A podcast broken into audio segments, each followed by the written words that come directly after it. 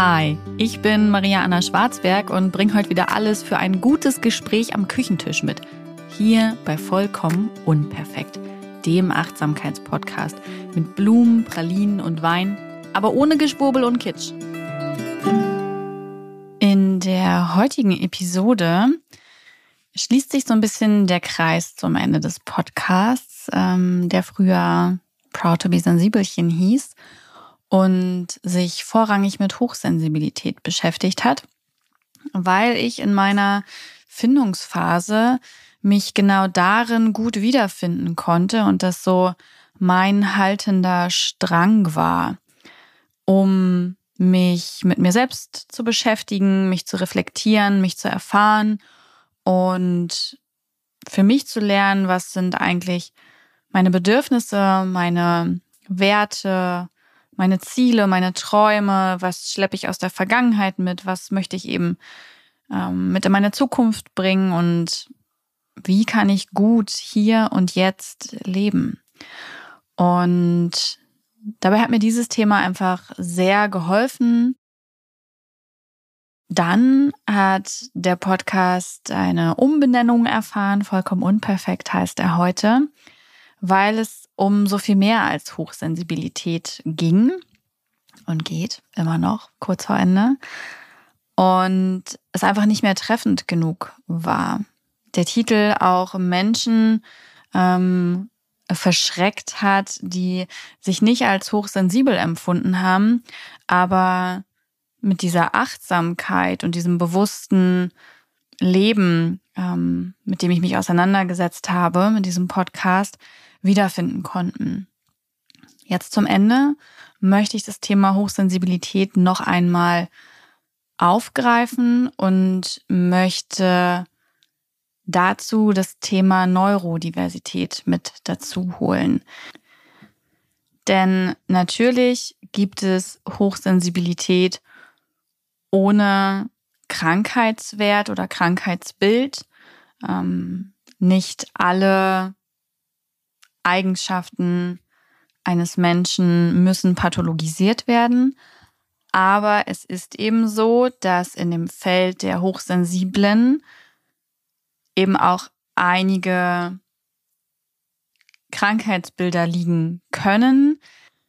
Und auf die möchte ich zum Ende des Podcasts nochmal auch aus persönlichen Gründen eingehen, denn wann immer man sich in der Hochsensibilität sehr wiederfindet und in dem, was ich in meinem Buch geschrieben habe und auch was ich hier in sechs Jahren Podcast erzählt habe, mm, der sollte zumindest mal in sich gehen und überprüfen, ob das nicht nur eine Erleichterung ist, äh, zu sagen, ich bin hochsensibel, denn ich bin ja nicht krank, bin halt nur, bin halt nur ein bisschen sensibel, ne?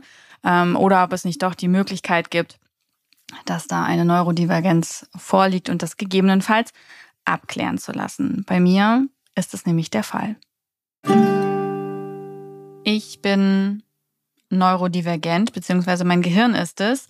Und das nennt man so, wenn die kognitiven Gehirnfunktionen eines Menschen von denjenigen abweichen, welche die Gesellschaft als innerhalb der Norm liegend, also als normal oder neurotypisch definiert. Und immer dann wird ein Mensch als neurodivergent bezeichnet.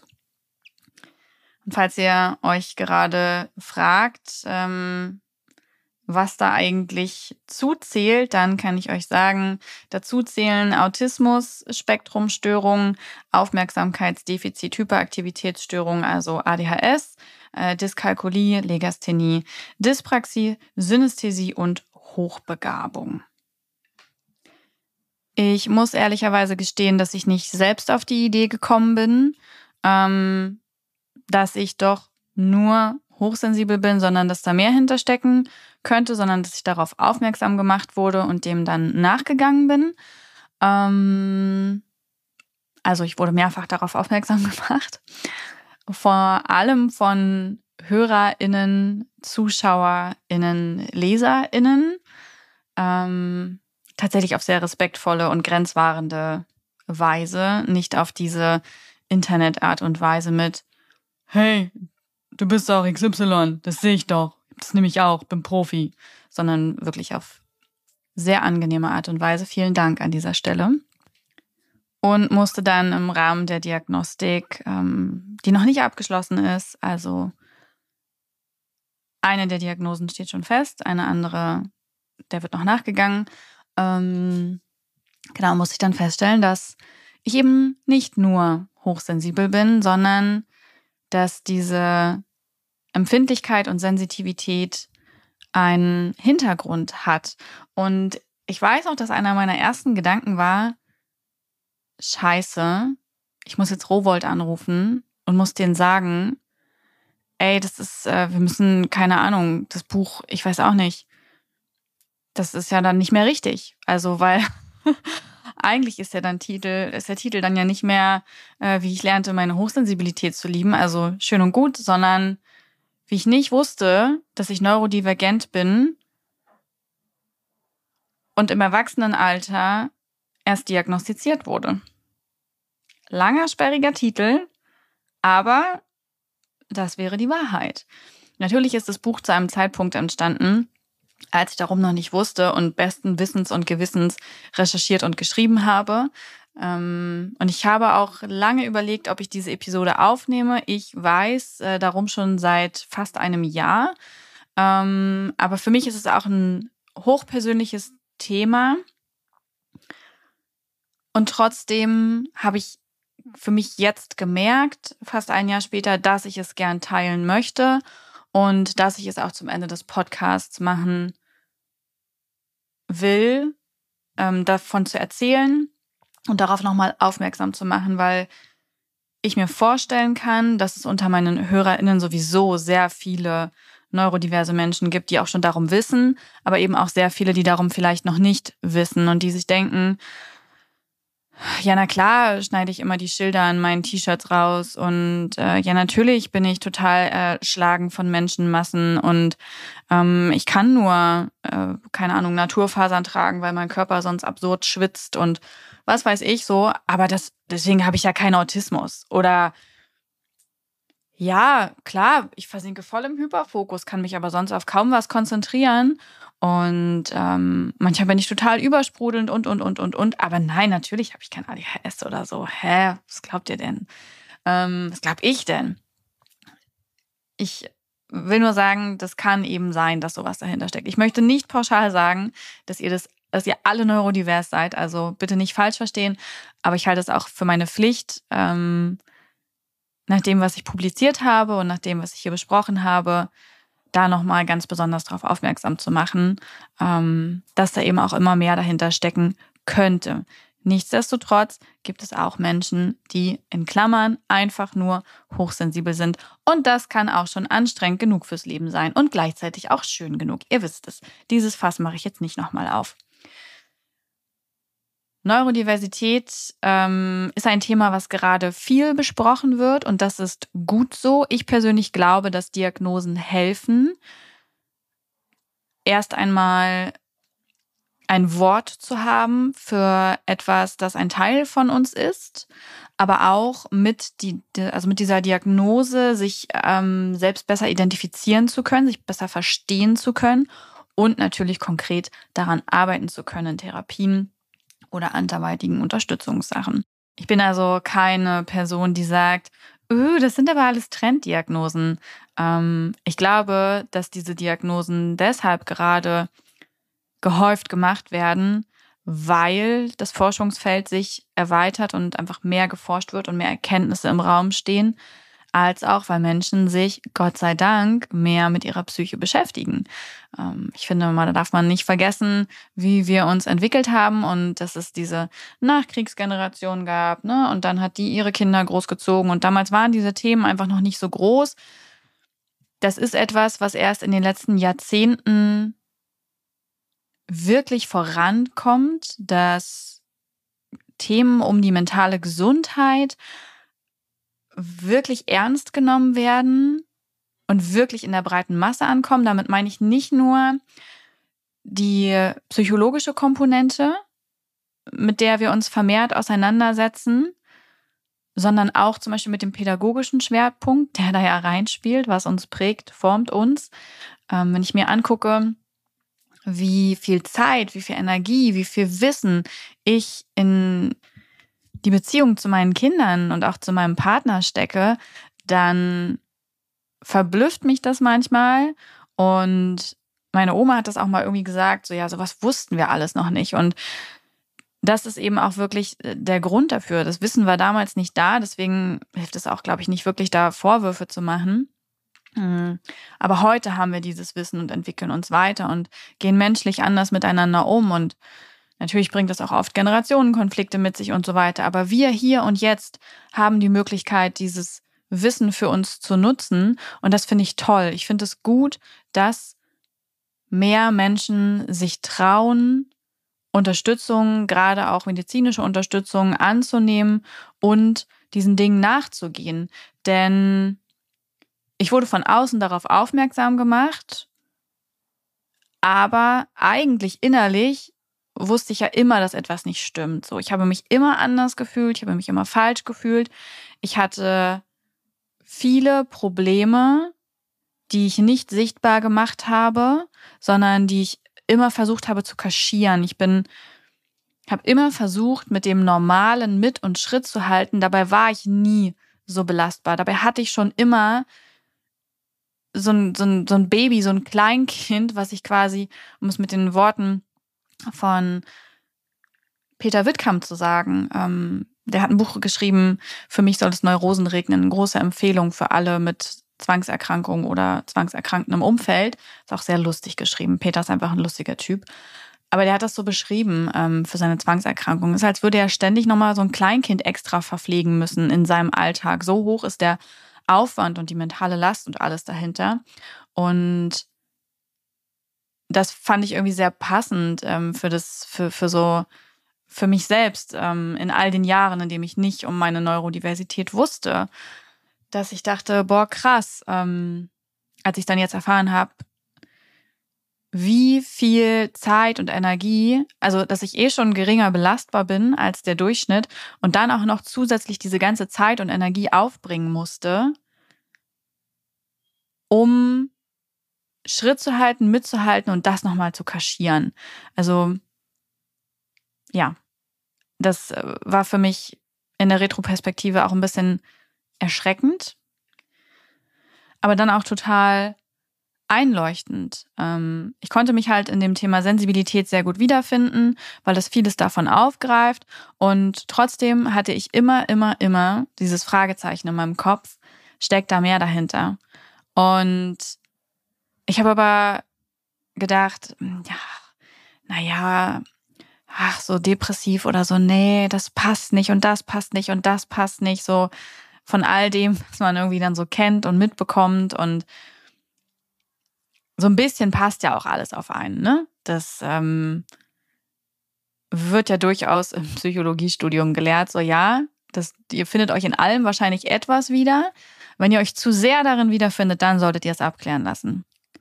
Und trotzdem habe ich mich nicht so richtig getraut, dem nachzugehen, beziehungsweise wusste nicht, wo ich anfangen sollte und es ist, äh, gibt ja auch Gründe dafür, warum Frauen, vor allem Frauen, häufig erst im Erwachsenenalter diagnostiziert werden und um ihre Neurodiversität erfahren. Und genauso war es dann eben auch bei mir. So einleuchtend das rückblickend ist, so schwer war der Weg dorthin. Sehr lange Zeit hat man eben die Krankheitsbilder der Neurodiversität an Männern erforscht und definiert. Nehmen wir jetzt mal das Beispiel ADHS, ähm, was gerade viele Personen im Erwachsenenalter umhaut, äh, dass sie das ihr Leben lang schon mit sich tragen und einfach nicht darum wussten. Ich nehme das jetzt einfach mal als stellvertretendes Beispiel. Mit ADHS verbinden die meisten dieses Zappel-Philipp-Syndrom, ne? So ein kleiner Junge, der sich nicht konzentrieren und stillsitzen kann. Und ADHS kann aber auch ganz anders aussehen. Man sprach früher ja von ADS und ADHS, um diese Hyperaktivität zu kennzeichnen. Heute spricht man bei ADHS auch eher von einer Spektrum, von einem breiten Spektrum und äh, geht eher darauf ein, wie ausgeprägt die unterschiedlichen Komponenten sind. Und es gab eben diesen Kriterienkatalog oder es gibt den auch heute, aber der wurde eben anhand von Jungen und Männern festgelegt. Und Frauen fallen da sehr oft durchs Raster, weil sie zum Beispiel die Aggressivität und Wut, die damit einhergeht, häufig nicht nach außen zeigen, ja, sondern nach innen richten. Hat vor allem den gesellschaftlichen Hintergrund, dass Frauen harmonisieren und Mädchen schon zum Gefallen und Anpassen erzogen werden. Und deswegen werden sehr viel mehr Jungs als Mädchen im Kindesalter und Teenageralter äh, mit ADHS diagnostiziert, obwohl es nicht so ist, dass es bei Frauen seltener vorkommt. Es sieht nur einfach anders aus. Und deshalb kann es auch in Kliniken und so weiter passieren, dass Frauen fälschlicherweise unterm Radar bleiben oder ihnen sogar gesagt wird, sie haben das nicht, obwohl das gar nicht stimmt. So war das tatsächlich auch bei mir. Ich ähm, habe, wie gesagt, von außen die Hinweise bekommen und habe mich dann damit beschäftigt und habe beschlossen, okay, ich gehe dem Ganzen nach, denn in mir ist dieser Gedanke, etwas stimmt mit mir nicht, ich bin anders und ich für mich, ich fühle mich angekommen im Leben und trotzdem möchte ich es wissen, weil wenn ich neurodivers bin, dann möchte ich konkret daran arbeiten können. Ich möchte nicht beim Psychologen oder bei einer Psychologin sitzen und sagen, also irgendwie geht es mir hier nicht so ganz gut, weil XY, sondern ich möchte einen konkreten Ansatz haben, an dem ich arbeiten kann. Ich habe ja damals in meinem Burnout mit Mitte 20, es ist halt auch schon so Indiz genug, ne? Ich meine, ganz ehrlich, wer geht mit Mitte 20 ins Burnout? Doch kaum jemand, der neurotypisch ist, oder? Also das ist so rückblickend, wow. Ähm, naja, aber auf jeden Fall im Rahmen meines Burnouts habe ich eine tiefenpsychologische Therapie gemacht und das war gut, weil ich super viel reflektieren und aufarbeiten konnte. Und ähm, ich würde jetzt aber eher an, an Strukturen und Mustern und Verhalten arbeiten wollen. Und würde dafür eben dann aber auch konkret wissen wollen, was, was stimmt denn eigentlich nicht mit mir? Und ich bin dann ich nenne bewusst übrigens keine Namen und so weiter. Ähm, ich bin dann ins Klinikum gegangen, um das abklären zu lassen. Und dort ist bei mir zum Thema Neurodiversität, also ich wurde ein paar Sachen gefragt. Also ich roll's mal von vorne auf. Also es war auf jeden Fall äh, der behandelnde Oberarzt und Mm, ich hatte zu ihm keinen so guten Draht, das heißt, es ist mir schwerer gefallen, mich zu öffnen. Ich war auch etwas überwältigt und überrollt von den Fragen. Ähm, und es wurden dann auch noch ein paar Tests gemacht. Ich persönlich fand die super einfach und habe nicht so recht verstehen können, was das jetzt über mich aussagen soll. Ähm, die haben sich also angefühlt, als wären die irgendwie für so ein Kind gewesen. Und er hat dann recht schnell äh, auch gesagt, so, nee, das können wir bei Ihnen nicht sehen. Ähm, dann habe ich nochmal ein paar Sachen erfragt, habe ich gesagt, ja, aber das, das und das, wie, wie passt das denn zusammen, ähm, wenn ich neurotypisch bin und so. Und dann hat er gesagt, ah, das ist natürlich ein bisschen komisch, aber nee, äh, wir bleiben hier so bei, bei unserem Fazit. Und ich habe einerseits gedacht, oh, puh, cool, okay, dann bin ich ja ganz normal. Und andererseits habe ich gedacht, ich habe kein gutes Gefühl damit. Also ich hatte nicht, dass ich der Diagnostik widersprechen wollte, aber ich hatte das Gefühl, dass, dass dem Ganzen nicht umfassend und entsprechend nachgegangen ist, sondern dass der eben wirklich jemand war, der Neurodiversität an den klassischen Kriterien, an den männlichen Kriterien eben ab liest. Und dann habe ich überlegt, was ich mache. Und ich habe für mich gesagt, ich möchte gerne Zweitmeinung. Wenn diese zweite Meinung das auch so feststellt, dann bin ich fein damit, aber ich habe mich da nicht gut aufgehoben gefühlt. Und das ist natürlich ein, das ist ein beschissenes Gefühl, ja, weil an sich ist es eine Autorität, eine Fachkraft, ne, die Expertise mitbringen sollte, ein Experte auf seinem Gebiet. Und wenn der sagt, nein, das stimmt nicht, ich möchte nicht wissen, wie viele Leute sich keine Zweitmeinung holen und sagen, okay, gut, dann ist es so. Es hat mich ein bisschen Überwindung gekostet, eine Zweitmeinung einzufordern, aber ich habe für mich beschlossen, ich mache das und ich bin unglaublich stolz und froh, dass ich das gemacht habe. Und ich kann euch nur dazu ermutigen, wenn ihr das Gefühl habt, dem wird nicht genug nachgegangen, nicht nur bei diesem Thema, auch bei allem anderen im medizinischen. Ihr habt immer das Anrecht auf eine Zweitmeinung und holt euch die ein. Seid so mutig für euch selbst, steht für euch ein.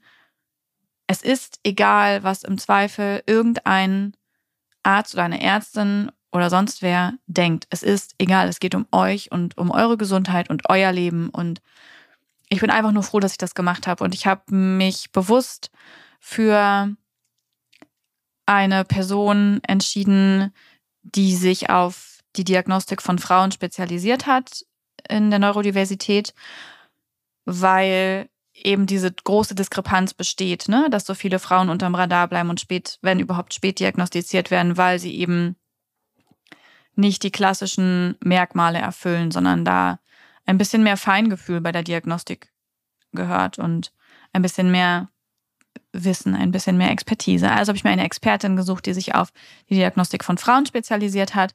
Und ich war sehr aufgeregt, weil sie ja dann auch wusste, dass es um eine Zweitmeinung geht. Und ich bin oder ich komme sehr gut mit dieser Person aus. Ähm, Im Sinne von, ich kann mich ihr öffnen und ihr wirklich meine Ängste, meine Sorgen, meine Erfahrungen und alles schildern, ohne mich bewertet zu fühlen ohne das Gefühl zu haben, ich stehe auf dem Prüfstand. Und genau so muss es sein. Ähm, und sie hat auch gleich zum Anfang mir die Sorge genommen bezüglich der Zweitmeinung und hat gesagt, dass das bei ihr sehr oft vorkommt. Dadurch, dass sie ja nun mal auf Frauen spezialisiert ist, dass diese Frauen vorher an anderer Stelle Ablehnung erfahren haben, beziehungsweise das Gefühl hatten, sie wurden nicht wirklich gesehen. Und sie konnte mir dann bestätigen, dass eine Fehleinschätzung vorlag und dass bei mir eine Neurodiversität vorliegt. Und sie hat mir meine erste Diagnose gegeben. Sie hat gesagt, sie hat einen zweiten Verdacht, dem sie gerne nachgehen würde. Und das äh, habe ich aber im letzten Jahr nicht mehr machen wollen. Ich stand dann kurz vor der Geburt und habe gesagt, diese erste Diagnose, die reicht mir erstmal, die würde ich gerne sacken und arbeiten lassen und ankommen lassen. Und dann möchte ich gern im nächsten Jahr, wenn mein Baby größer ist, die zweite Diagnose angehen. Dann können wir uns gerne damit auseinandersetzen. Aber ich möchte das gerne in Etappen machen.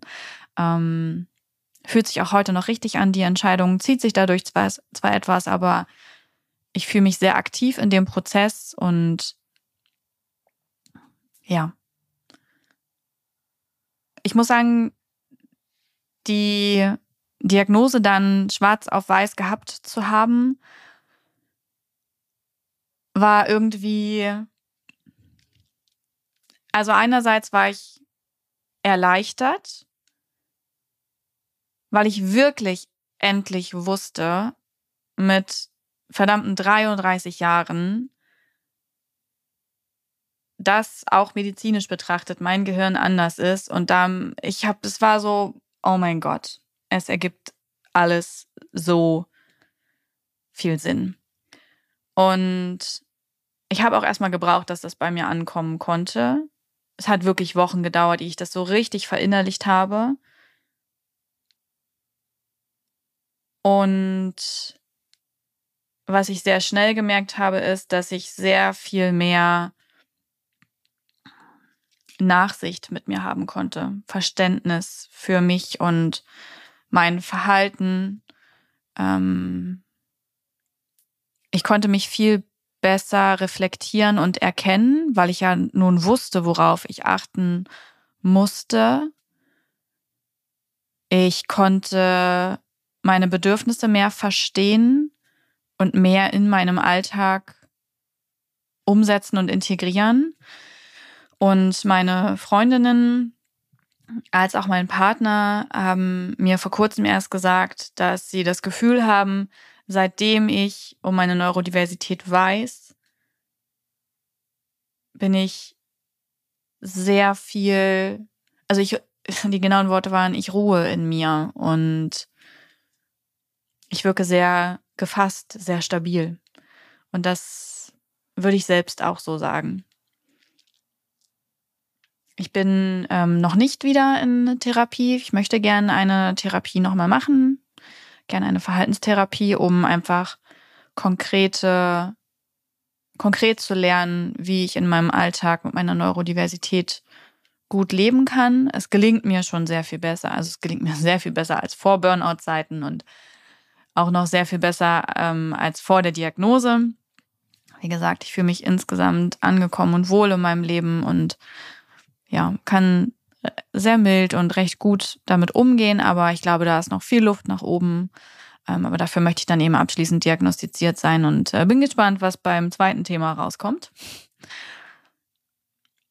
Neben der Erleichterung war es aber auch irgendwie so, okay, krass, also doch eine richtige Macke. aber ja gar nicht so schlimm. Also, also, was ist schlimm und weniger schlimm, oder? So bei Psyche. Es ist auch echt witzig. Nein, ich äh, habe auch einen Moment gebraucht, mich daran zu gewöhnen, dass ich eben wirklich ein Störungsbild habe und dass es das jetzt schwarz auf weiß gibt. Dass es die natürlich eigentlich mein Leben lang schon gab, dass sie jetzt einfach nur einen Namen hat. Aber trotzdem hat es gebraucht, ich mich daran gewöhnen konnte und für mich merken konnte, es ist besser, dass ich darum weiß, weil es mir damit besser geht und weil ich anders damit umgehen kann. Ja. Aber ich habe eben auch gedacht, shit, ich muss Robert anrufen. Was mache ich denn jetzt? Es ist, wie gesagt, fast ein Jahr vergangen seitdem. Und deshalb kann ich heute auch so gesetzt diese Episode aufnehmen. Ich habe mich bewusst ähm, recht bedeckt und anonym gehalten, weil ich einfach nicht weiß, ob ich meine konkreten Diagnosen benennen möchte. Ich bin mir da einfach nicht sicher und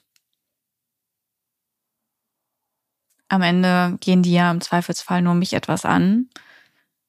Ich, mir war es einfach wichtig, das hier nochmal zu thematisieren. Ich habe es ja gesagt, damit gegebenenfalls HörerInnen ähm, darauf aufmerksam gemacht werden und das für sich abklären lassen können. Auch um dieses ganze Podcast-Projekt zu schließen, fand ich es für mich wichtig, das zu teilen weil auch dieses Podcast-Projekt, ich finde, so unglaublich viel Sinn ergibt und diesen Abschluss erfährt und auch so verständlich ist, warum ich hier nicht mehr so viel zu sagen habe, sondern mich nur noch im Kreis drehen würde. Und auch um Mut zu machen und mich für Diagnosen auszusprechen und damit für Kategorien und ein Ort Dankbarkeit ähm, für einen selbst, weil es wirklich helfen kann. Ich danke euch fürs Zuhören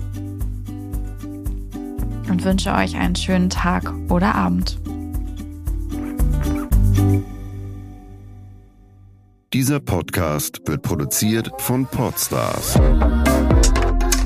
bei OMR.